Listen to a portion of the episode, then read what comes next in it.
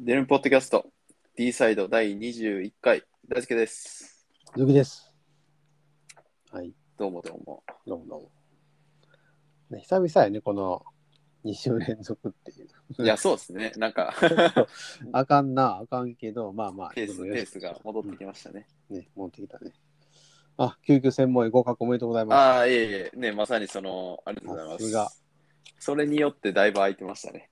す。そうね、おめでとうございます。あ、いえありがとうございます。ね、救急専門医がなぜなぜかか家族仕事のプライマリケアを読むという。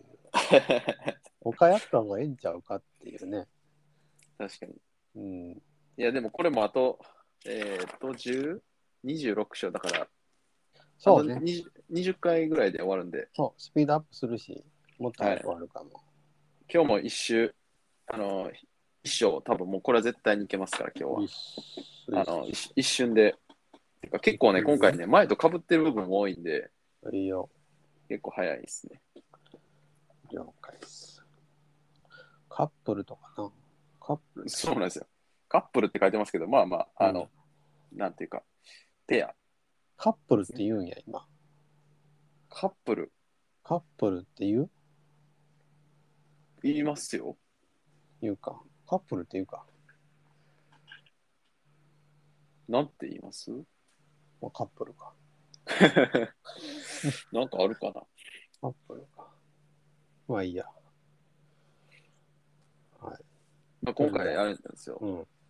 えっ、と、そのね、カップルっていう話で、カップルっていう話でって何の話もまだしてませんが、じゃあちょっとほら、いきなりちょっとあれじゃうちょっとほら、ああ、そうですね。一応ほら、いつもいるやん。前振りが。ね。まあだからき、その、ちょっとあれ聞こうか？そういうその専門医試験のはい。大変さとか聞こうか？あー合格率60%ぐらい、40%やったっけ？5, 一応割ぐらいだっけ、いや、6、70%台うんらしらしくて、例年は大体そんなもんですね。なるほど。まあ、それで今回、僕の年、僕のね、同期、こう、ちょうど、こう、あの、えーまあ、ね、前の病院の救急の部長には本当に申し訳なかったんですけど、4人選考医3年目でうん。いて、で、4人ともうん。救急専門医の出願をし忘れるっていう、とんでもない事態を起こしてしまって、それすごいな。それ。去年、去年ですね。それ、あれやね、よっぽど分かりにくい、その質がの 時期ね、なんやな。そんだけ、ほら、気づかないっていうね。言うてもさ、あの、何、大好きがおったとこって結構有名な施設やんか、大きくて。そうですね。そこで、でそれこそ救急専門にどんどん輩出してるようなとこでしょ？毎年、はい、絶対にうん。全員全員受かってますからね、基本は。それでな、全員忘れるってよっぽど分かりにくかったんやろまあ僕らが気にしてなかっただけっていう。な。うん。そういえばいつやったっけっていうのを2月ぐらいに言ったらもう終わってましたね。うん。まあまあまあ、そういうこともあると。そうなんですよ。で、その4人とも全員受かりましたね。あ、本当？おめでとうございます。いやいややっぱ優秀やね。いやいや、本当は良かったです。全員全然違う方向行きましたけどね、ほぼ。あれ、皆さん、あの、救急で働くってわけじゃないですか？そうなんですよ。一人は放射線科で IVR の世界に行ったのと、もう一人は脳外科に行ったのと、あとは集中治療ですね、完全に。ほうほうほうほうほうほうほう。ほんで先生が謎謎に。謎に家庭医っていう、こう、全員バラバラの方向に行ったやっぱりそういうの多いんや。ああいう救急救命やってて、はい専門にとって、そのままそこっていう人は意外と少ない。いや、そうでもないですよ。僕の1個下、今年、それこそあの4人いるんですけど、うん。そいつらも全員受かってて、うん。で、その頃はみんな救急医ですね。まあ、そうなのね。はい。だからばらけたのは珍しいっちゃ珍しいですね。先生的などう？救急医もやっぱあり、結構楽しい？あのその要するにずっと自分が、まあ、仕事していくっていうところでいくと、まあ、先生がまあはい家庭医じゃないとして、はい。まあ、そういうのもなかったとして、はい。どうなん？どうなん？いや、刺激的には多分楽しいですよ、普通に。うん。働き方も働きやすい。あ、本当はそういう、その、なんていうの？なライフワークバランスもいいの？かなりいいと思いますよ。うん。面白いし、それもいいし。はい。給料もでも専門やったらそれなりにいいやろね。そうですね、もうスタッフになってしまえば、うん、だいぶ変わりますね。そうか。でも先生、あえてプライマリケアすんだよ。まあまあ、それは、まあ、もともとのいやりたかったことですからね。あそうか、そうか。はい。なるほどね。はい。まあ、だから両方面白いのは面白いですよ、全然。うん。なるほどね。今でも、ね、救急入ったら、それはそれでやっぱ楽しいですよ。なるほどね。はい。やっぱ定期的なそうやって救急に関わっていくのはやっぱ今後もいるなとは思いますね。ああ、でもどうやって関わるか難しいよね。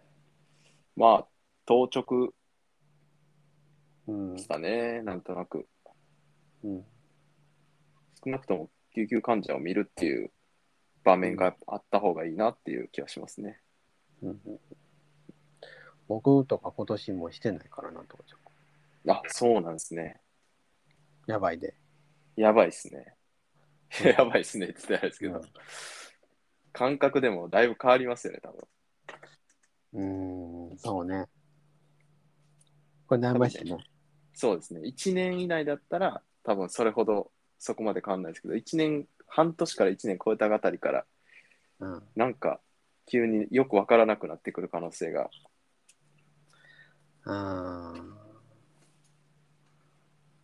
そうね。そうなんですよ、ね。でもこればっかりは本当にやっとかんとわからんっていうか、感覚は鈍る。絶対に無理ますね。やろうな。なんかたまにやってもいいかもしれないですね。うん。確かに。はい、ちょっとじゃあ、僕はちょっとうーんってなったところでいきましょうか。すいません。はい。えでもおめでとうございます。いえいえ、ありがとうございます。まあ今日はですね、あの、これ結構前にも、なんか日常診療の家族の参加とかっていう第5章でも結構話した内容結構似てて、プライマリリーケアでカップルと関わるっていう題で、まあ、カップルっていうのはその、えーまあ、大体ここで出てくるのは、えー夫、妻みたいな話が多いですね。まあ、それだけじゃなくて、まあ、パートナー同士っていう雰囲気ですね。別に男女ではなくても、男同士と別に女同士でも、パートナーであれば、別にその関わりで OK と。うんまあ、1たす1っていうのは2より大きいですよっていうのが副題で書いてますね。今書いてんな。うんまあ、っていうのも、あのね、ずっとこう出てきてましたけど、なんか食事療法に関しても、運動療法に関しても、そのパートナーの助けがあれば、えーより効率が上がるし、あの成功率上がりますよねとかっていうのって、ずっとね、前にややりましたけど、うんうんうんまあ、それが結局元になって、この1たす1は2より大きいという話になってるんですよね。えっ、と、まあ、こここにもまた例で書いてますけれども、えー研究の話で、既婚者は未婚者と比べて死亡率は低くて、より健康であると報告する率が高いとか、えー既婚者の中では、不幸な結婚をしている人は幸せな結婚をしている人と比べて、えー健康状態が悪くうつ病が多い。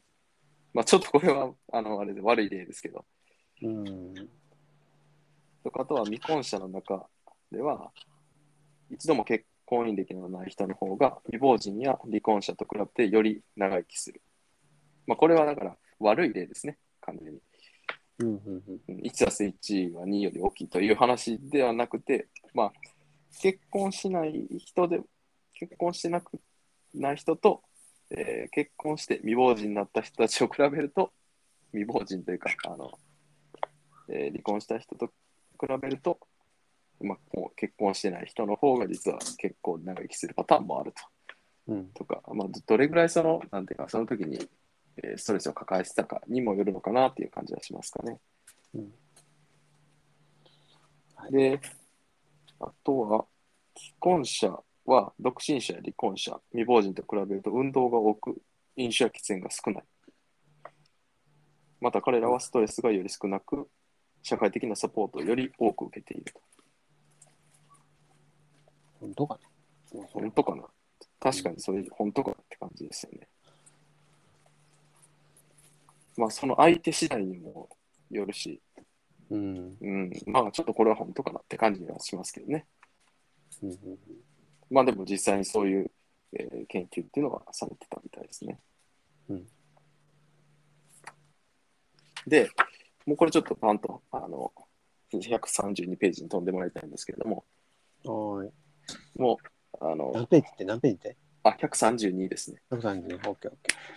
ここにもう一気にあの、この章の、章の全体が書いててですね、うんまあ、ここを元にちょっと前に進めていくと、うんえっ、と、まあ、まず最初に、まあ、プライマリーケアでカップルと関わるっていう中で、え最初のアプローチとしては、ね、家族ライフサイクルを、え理解して、えカップルと関わっていきましょうっていう話があって、まあ、これももうなんていうか今までもね話出てきましたけど、えそれぞれの発達段階というか発達課題とかライフサイクルっていうのを理解してそれに応じて前に進めていきましょうみたいなことがもうライフサイクルのアプローチですね。なのであんまりお話しする内容っていうのはなさそうですね。うん。で、えーっと、次に、新しいカップルを見たときの診察方法みたいな話があって、うん。とこれに出てくる、一番最初に出てくる、カップルとの、ね、面談では、世代を超えたアプローチを使用するって書いてあるんですけど、これ何かなと思って見てたら、うん。えーっと、まあ、世代を超えたアプローチをすることで、二職はほんの数分間でカップルと信頼関係を築くこと築くことと、今後その問題を話しやすくすること、両方ができますよと。これなんで何か、なんでかというと、えっと、世代、世代を超えてっていうのは何かって、これは家族歴とか、あと将来のプランとかっていううんこの、えー世代を超えてっていう話で、なので深くその人を後ろに掘り下げたりとか、その人の先を見据えて、ああ。それで、えっ、と、なんていうか関わりを持ちましょうみたいなことですね。それで信頼関係を築いていきましょうっていうのが目的ですね。うーん。そうなのね。なんか今まであんまりその確かに前の話というかね家族歴とかその過去の出来事とかっていうのをこう、えーお話をすることは結構ありましたけど今後どうしたいかっていうのって僕そんなに気にしてなかったなっていう気はしましたね。世代を超えたアプローチ。これカップルやから別にん若いカップルだけじゃなくてご高齢のカップルでもいいよね。そうですそうです。そういう時に、えー診察、新しい診察するときは世代を超えたということは、今の話だったら、どういうことや？このおおえそのはい。カップルのお父さん、お母さんの話も聞くってこと？あもうそうですし、えーうん。その人たちのそうですねその後ろの背景背景を掘り下げていくとしたらそのお父さんお母さんのこともそうですし。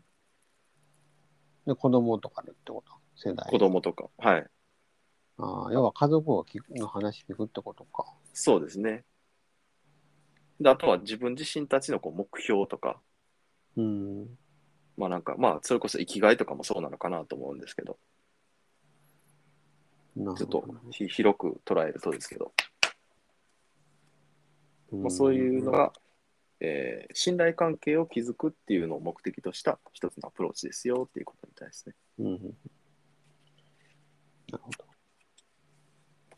で、えっと、まあそこの、その点でちょっとまあ注意するべきことがあって、うん。まあ、患者さんのその2人のカップルがですね、お互い良化性、そのアンビバレンスというか、うん。えっ、とね、全然、えーお互いがあんまりいい方向じゃない、まあ、い同じ方向を向いてない場合とか、うん。あとは、えー虐待関係とか、なんかまあ、あんまり良くない関係じゃない限り、その伴侶をどうして選んだのかみたいな質問をしてはならないって書いてあるんですね。ああ、そうなのね。ねなんなんでかなってあ、あなんかどういうとこがいいとこだったんですかぐらいは聞いていいのかなとちょっと思いましたけど。うん。なんだかんだよね。ね。問題がない限りは聞かない方がいいって感じなんですね。あんまり理由は書いてませんでしたけど。逆にさ、問題あったらさ、すごい仲悪かった時に、なんであんたこれ選んだんって聞いてもいいかな。いや逆に聞いたらきついですよね、それ。怒られそうですけどね。そんなん今聞かんでくださいよってなりますよね。うん。なるほど。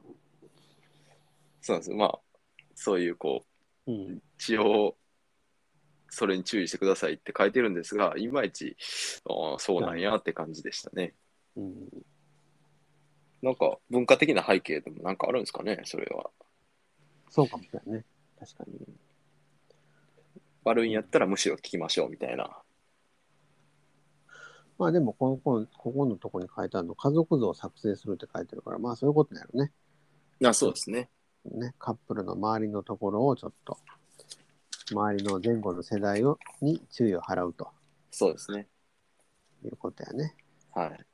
で、それぞれのその図の中にさらに詳細に何かを書くとすれば、その疾患とか、その身体状態のえーことに関しても含めて、まあ書いていくことも必要だし、うん。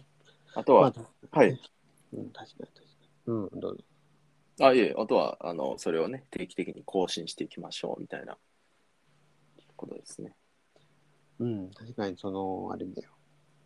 やっぱりこ親とか子供さんの相談に乗ると、なんか、信頼関係できるよね。うんうんうん。それはあるな。でもあんまり、はいうん、あんまり聞かんかったら、なんか普通は相談してけえへんもんね。いや、そうですね。自分から言うことないですよね。ないよ、ないよ。だから、よっぽど喋る人じゃない限り。お父さん、お母さん、元気なんですかとか、うんうん。子供さんいるんですかとか、聞かないと多分言うてくれへんもんね、あんまりね。うんうんうん。うん。ある意味、その質問ができるっていうのって、家庭っぽいなってなんとなく思いますけどね。うん。その質問すること自体が、それを気にするっていうこと自体が。そうそうそうそうそうそう。うん。ねえ子供さんの問題は、まあ、この間も家庭っぽいなと思って、外来でそのずっと見てるおっちゃんで、はい。その人はお兄さんも見てて、まあ、はい僕もご高齢で、その人自体は70ぐらいなのかな。お兄さんさらにご高齢で、お兄さんが最近前立腺がんになって。それ治療してて、はい。で、あの、僕は大丈夫なんですかねとかね。うんうんうんうん。とか、で、なんか、奥さんも僕見てんだけど、はいはい。お二人とも同じその、こなんちゅうか、個人で、個人事業っていうか、仕事してある、あの、ああ。人で、奥さんと一緒に仕事してて、二人とも最近朝起きたら腰が痛いって言ってね。とか、で、その実は娘さんが、あの、ちょっと拒食症でね、はいはい実ははい。最近なかなか通院もできなくなってて。うーんとか言って、でもなんか話さえ聞いてくれた、なんか精神科医とうまくいかんかったりして、うん。昔ちょっと話さえ聞いてくれる人がいたらなんか良くなった経験があるみたいで。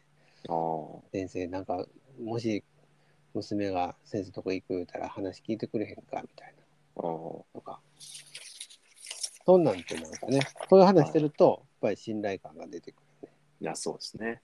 うんそのね。何でもね、人何でも人相談だね。そうう、んだからそその人はさ、結構、今日はその、その今の話はさ、お兄さんのことと、奥さんのことと、娘さんのことは、この僕の外来、この1回の外来で言ったんですよ、投げたこと。ええすごいな。全部出てきたんですね。そうやね、そうやね。だから、そういうのってなんか家庭っぽいよね。ねいや、ぽいですね。うん。何の診察してるんやって感じよね。元何やったっけってなりますね。そうそうそう。でもなんかさ全部大事ですもんね、それは。そうそうそう。そんそんなんよね。うんうん。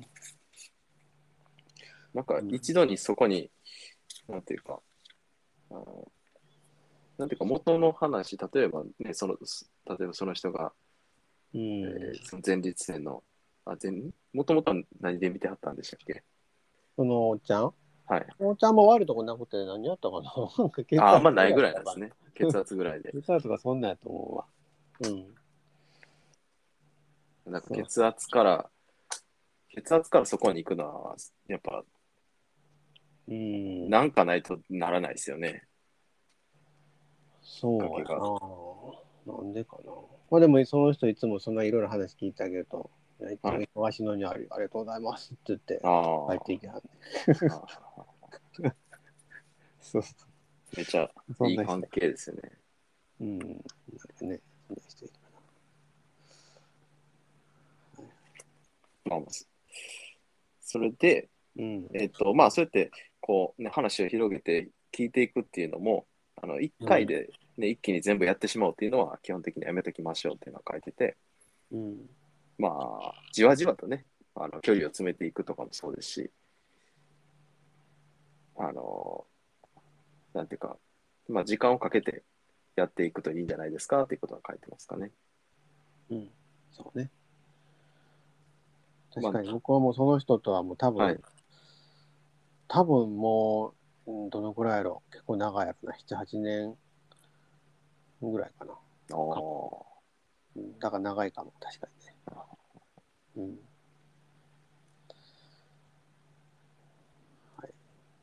まあ、大体一度になんか聞いても言ってくれないですよね、多分。そう普通。うん。またどうせどっかで言わなあかんとか、なんか煩わしさとかもなんかいろいろ葛藤も出ますしね、言う側も。うん。うんうんうん。そうまあまあそんな感じで。ね。で、うんあとは、えっ、と、まあ、診察中にはあらゆる拡大家族との関係が及ぼす影響を考慮しましょうって書いてるんですけど、うん。その、それぞれがどんな関係がありそうか、その、お互いがどんな関係を起こしそうか、まあ、そのか、なんていうか、えー、難しいな。どったかな。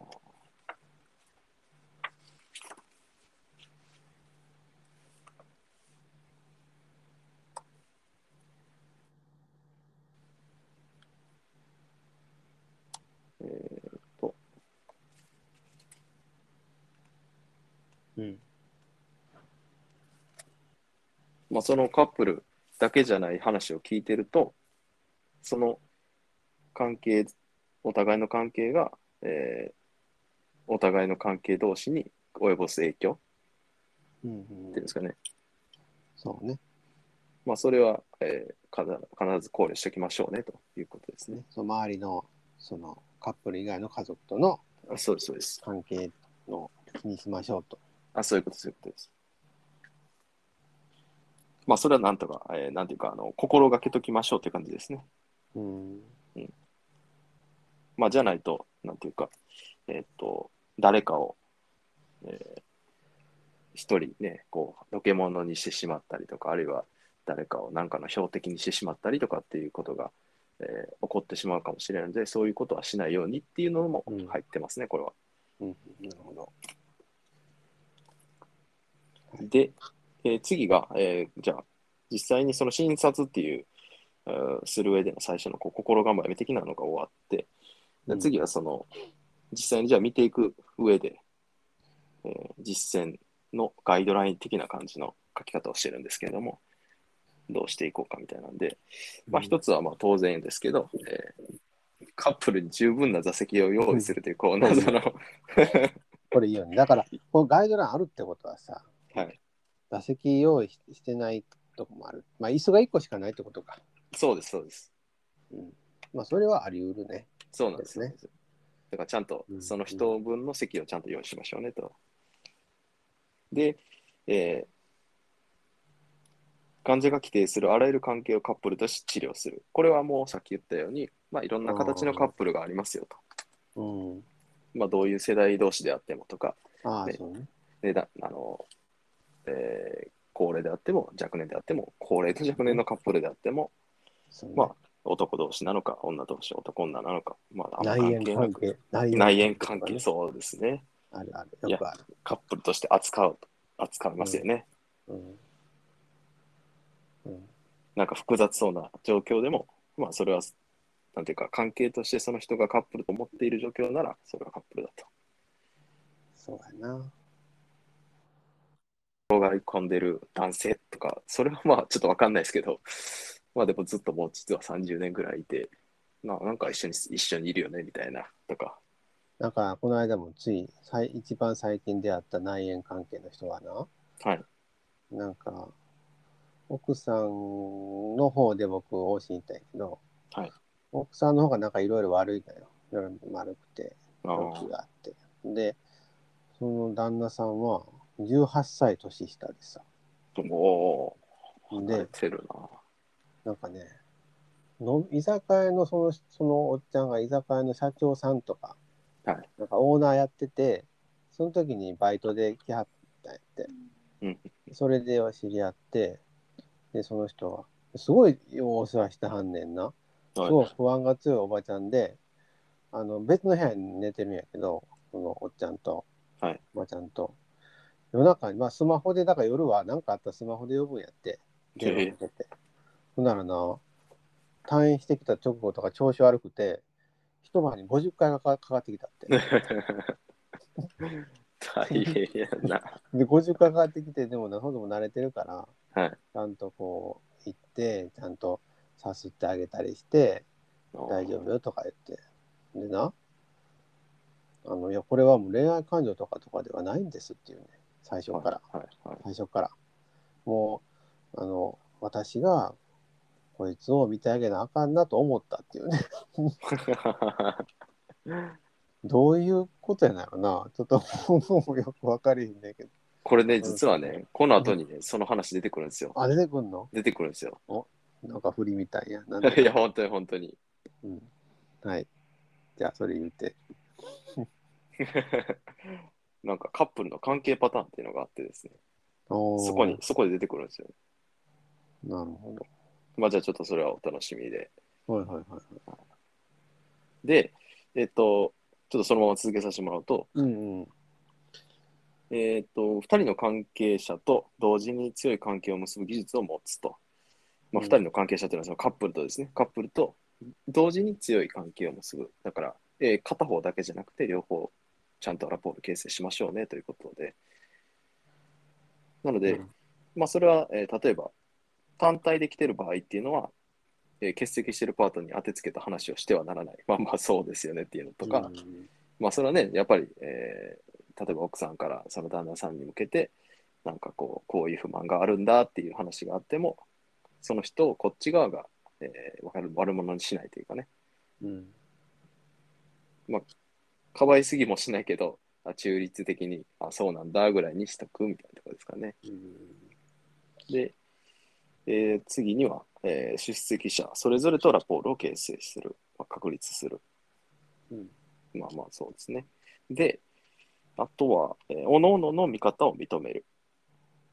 うんその、それぞれの意見を認めてあげるとか、あとは誰かに対して共謀したりとか、重要な秘密を持たない。まあ、だからなんか、ね、えっと、二人ともとちゃんと、えー関係を結ぶためには、えー片方に加担したりとか、えうん。ーね、なんか、えーまあ、秘密を持ってはならない。これはまあ、なんていうか、まあ、墓場まで持っていきましょうみたいな話をされる方こともあるかもしれないんで、うん。まあ、その時はもう仕方ないですけど、まあ、でも基本的には、その、良くない取り決めみたいなのは、あんまりしたくないですね。うん。で、えーうん次が、えー良いコミュニケーション技法の模範を示し、えー教育するように面談を利用するっていう、こうなんか日本語よくわかんないことが書いてるんですけど、まあ、これはあれですね、えーっと、こっち側が、えーコミュニケーションの方法を、えー教えてあげるって感じですね。うん。まあ、それは何かというと、例えば、えー敬意を持った聞き方の見本を示す。うん。まあこれは、なんていうか、えー例えばどっちかがどっちかにうんすごいこう威圧的に話しちゃうみたいな時とか、うん話して、全然話も、その聞いてる側も聞いてないとかだったら、うん威圧的な話してる人に対してじゃなくて、ちゃんと話してるのにあんまり聞こうとしないとか、うんなんか話半分でいつも聞いてるんです、へへみたいな感じだったら、あ、うんもうちょっと敬意を持ってあげた方がいいかもねっていうのを見せてあげる。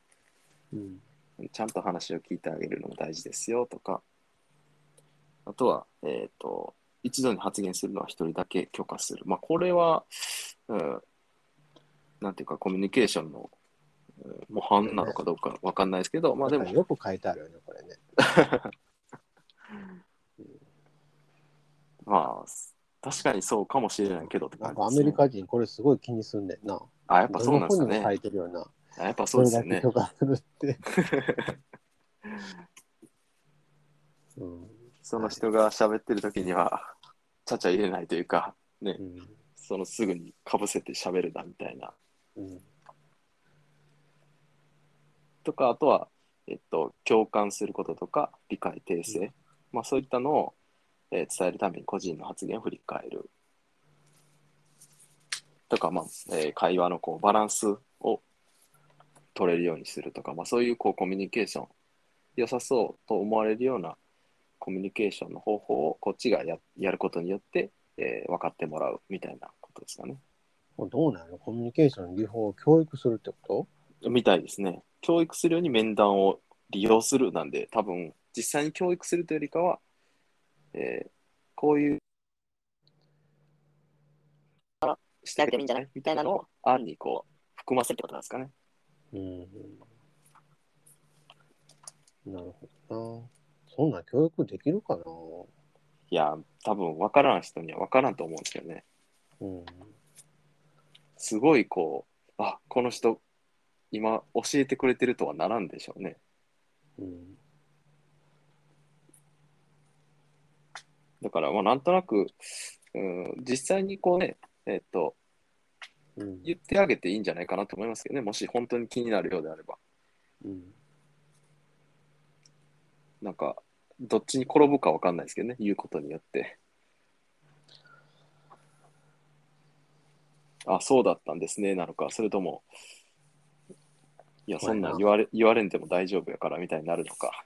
ねなかなか高度な。で なかなか高度ですよね、これ。うん。成人教育的な感じですよね、うん。ちょっと。気づいてもらう的なね。そうなんです、そうなんです。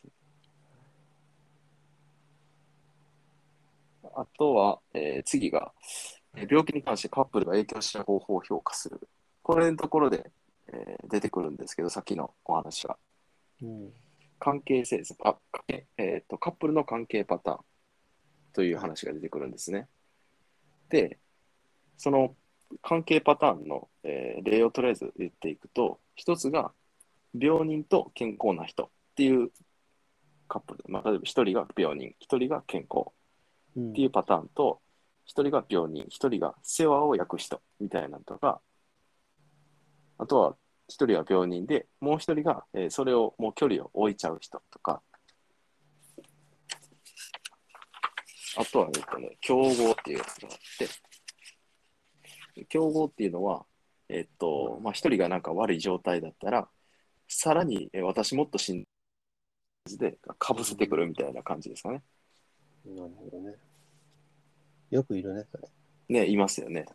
だって、往診行ってさ、往診っていうから、行って、患者さん見てさ、ほんなら、あの、どう、お父さん、どう、調子はどうですか？って聞いたら。いや、もうほんとしんどい。私の方がしんどい。私、昨日どこそこ行ってね、俺こんなことあって、こんなこと言ってて、バーって自分のこと喋る人ね。いや、本当そうですね。言って、あ、それ、それってえお父さんの話？えっと、奥さんの話？って言って、いや、私、私とか言って。いるよ、いるいるいる。今のその、それ競合。そう、それこう競合です。もう完全に競合です。うんそれで奥さんの話って聞いたときに、うんそうそうそうって言っちゃったら、もうせっかく気づかせてるのに、結局気づかんねやって感じですよね。あそうそう。あ、そうだそうだ、あの、お父さんの話せなあかんって振り返ってほしいのに振り返る。あそうなる。競合ですね。競合ってなんか、そうですね。お父さんを見に行ってて、お母さんがそうなってるパターンがなんか多い気がしますね。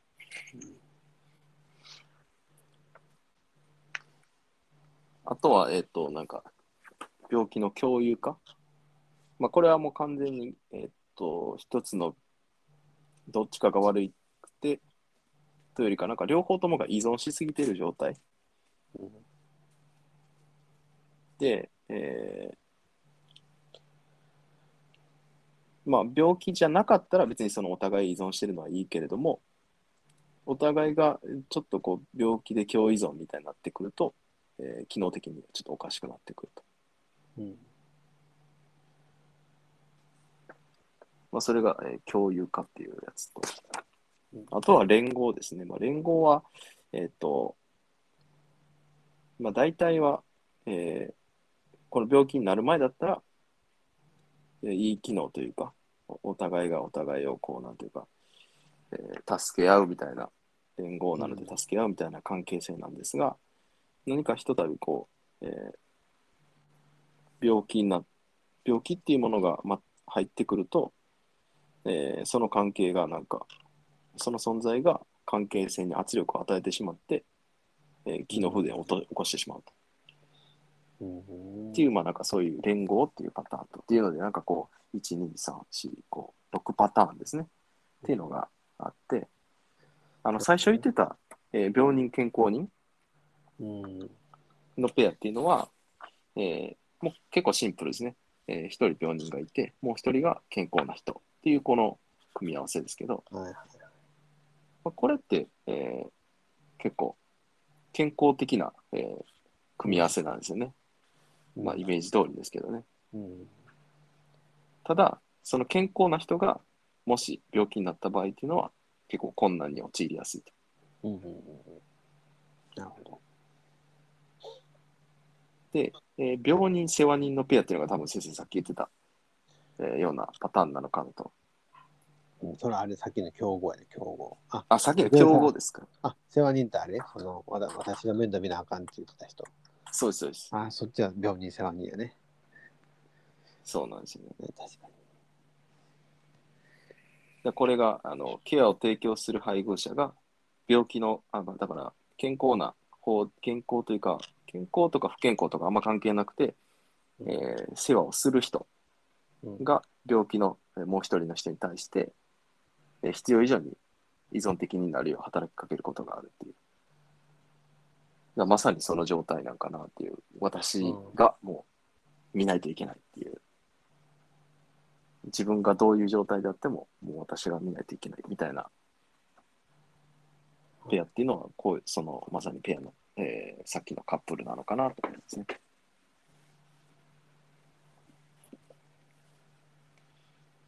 で、あとは、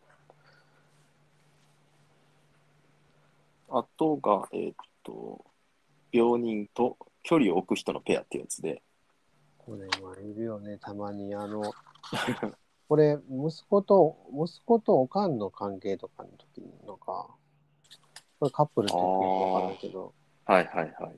おったね、なんか、すごいもう、おばあちゃんで、はい。認知症もあるような人で、薬とか飲まれへんだけど、はい。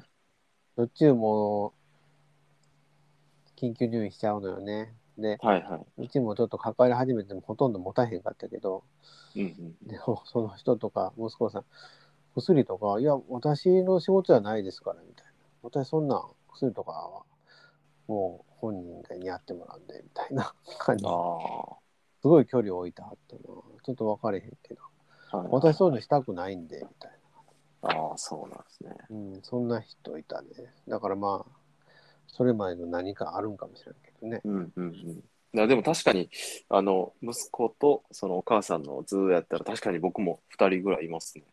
ああいる、はい。まさにそのパターンかもしれないですね。うんまあ、悪い関係ではないけれども、いや、僕はちょっと別関わら、あんま関わらないですっていう感じの。うんで、まあ結局、もう一人娘さんがいたりで、その人がキーパーソンになってるみたいなパターンでしたけど。うん一緒に住んでる息子はあんま見ないけど、別のに住んでる娘がめっちゃ見に来てくれるみたいな。まあ、パートナーじゃないかもしれませんが、確かにうん病人と距離を置く人って感じですよね。うん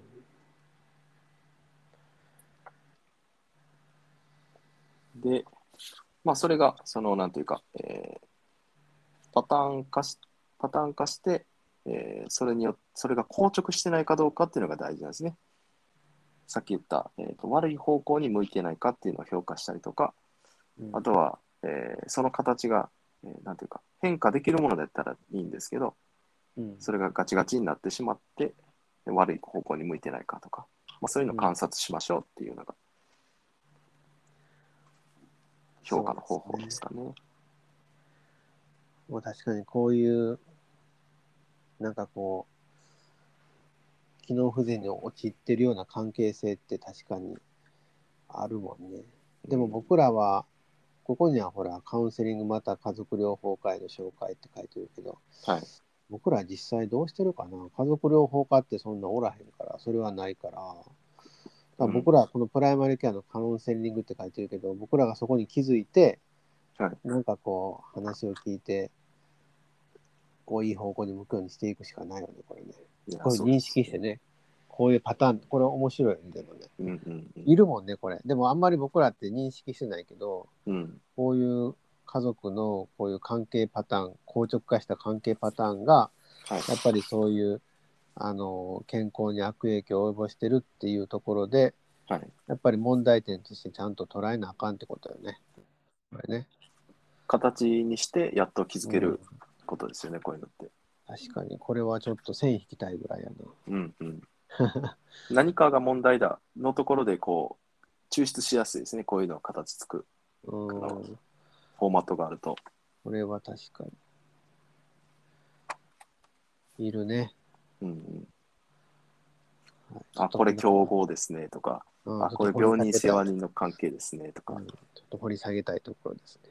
うんうん。まあ、文章中というか、この本の中では、それ以上全然書いてないですけどね。うん、なるほど。あの、例が書いてるだけで。うんうん